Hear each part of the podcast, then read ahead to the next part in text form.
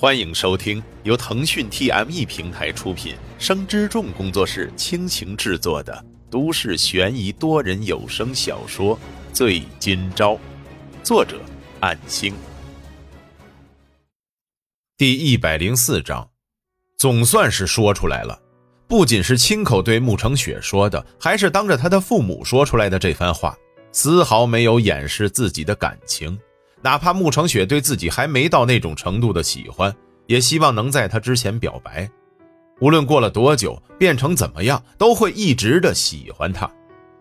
穆福来夫妇听出了沈金钊的真情流露，一时间无言反驳。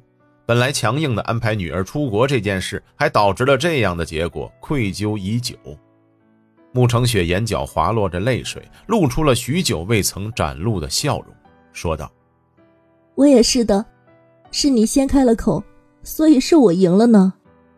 一旁的护士们平时八卦中也略有猜测，想不到真是如此。肇事者与受害者之间早就彼此心仪，居然如此的巧合，只能说造化弄人吧。穆成雪接着说道：“护士小姐，可以帮我拆开脸上的绷带吗？”两名护士走了过去，毕竟已经可以拆开了。然而多次更换绷带，那缝了二十针的伤口是不可掩饰的，而且已经见过多次。从耳前太阳穴的下方，弧形的侧脸，直到下巴，那一道伤口就这样暴露。无论看多少次，都是那么触目惊心。慕成雪那美丽姣好的面容，却被这长长的一道疤痕给毁了，而且还伴随着失去了那头长长的秀发。然而在沈金钊眼里，在他心目中，慕成雪依然最初见面时那般，无论是脸上的疤痕，又或者无法动弹的躯体，只要他还活着，都能一如既往的喜欢他。或许这份喜欢早已深入到灵魂的层面。王海琴单手掩面，忍不住想哭。护士走开之后，沈金钊缓步上前，每一次抬腿都仿佛用尽了全身的力气，却因为慕成雪就在眼前。一次又一次地补充了希望与力量，直到走到他的身前半米多，直接跪坐在他的轮椅跟前，抬头与他对视，彼此都是欲哭的感动，却是满怀欣喜的笑容。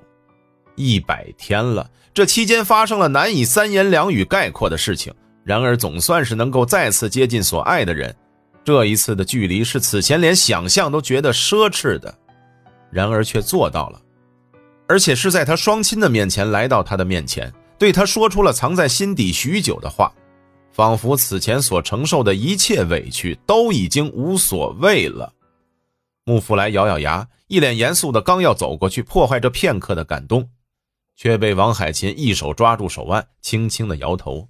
再次想到十月一日那天女儿说过的话，如果父母不能谅解沈金钊无意引发的事故。那么，他也将同样的无法原谅父母刻意安排的过失。穆成雪眨着眼睛，眼睑的泪水滑落，说道：“看来我们都失约了呢。现在的我是不是很丑？”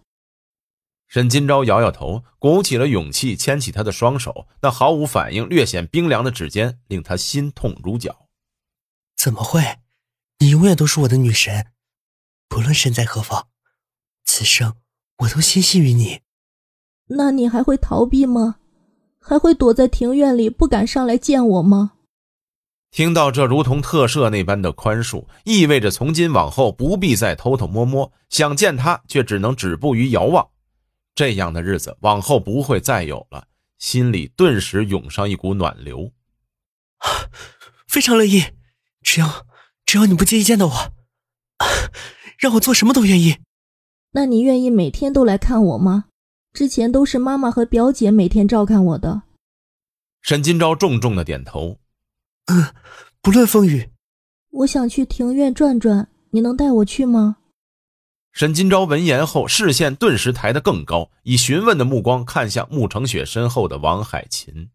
王海琴松开抓着轮椅推把的手，同时也把穆福来推移到一旁。直到沈金钊推着轮椅出去，两名护士看向两位家长，王海琴说道：“你们也跟过去吧。”随着病房只剩下两人，穆福来隐忍的情绪总算是爆发了，怒道：“海琴，你就这么甘心放过那小子？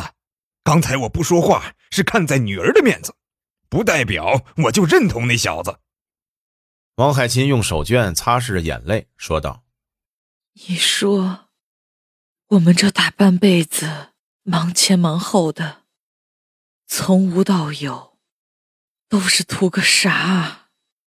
穆福来语塞了，想起这二十多年的风风雨雨，自己当年刚大学毕业的时候，并没有比沈金钊好到哪里去。只不过当时自己恰逢创业的黄金时代，加上坚持不懈的信念，总算是获取了成功的果实。在自己最艰苦奋斗的时候，女儿的出生也给了自己莫大的鼓舞，仿佛一切的努力都有了明确的方向。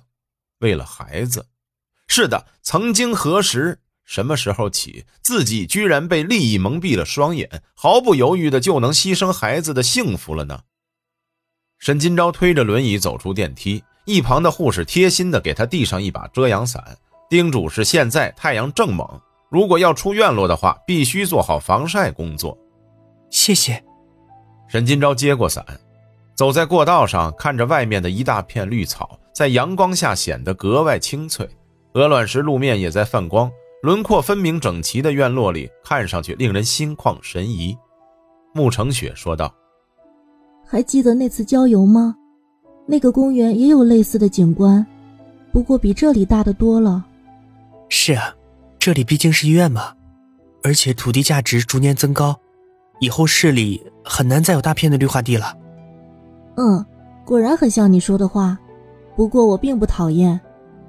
在院落出入口处停步，沈金钊说道：“雪，为什么愿意原谅我呢？明明就是我害你变成这样的。”穆成雪斩钉截铁那般的肯定的说道：“不是你，开车的不是你，而导致这个结果起始的原因也不是你，是莫金尊。”本来还在想如何解释这其中的复杂情况，然而慕成雪却主动说出了关键：“你，莫青村的事已经知道了是吧？这次你没有反驳呢，驾车的人不是你这件事儿。”沈金钊沉默了片刻，无奈的轻声说道：“有些事情，反驳也没有意义吧？毕竟你已经如此认定了，不是吗？”“是啊，我就是这么自信。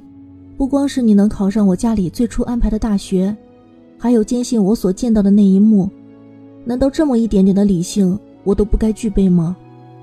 所以我才能够说服我爸妈，我们才可以再见面的。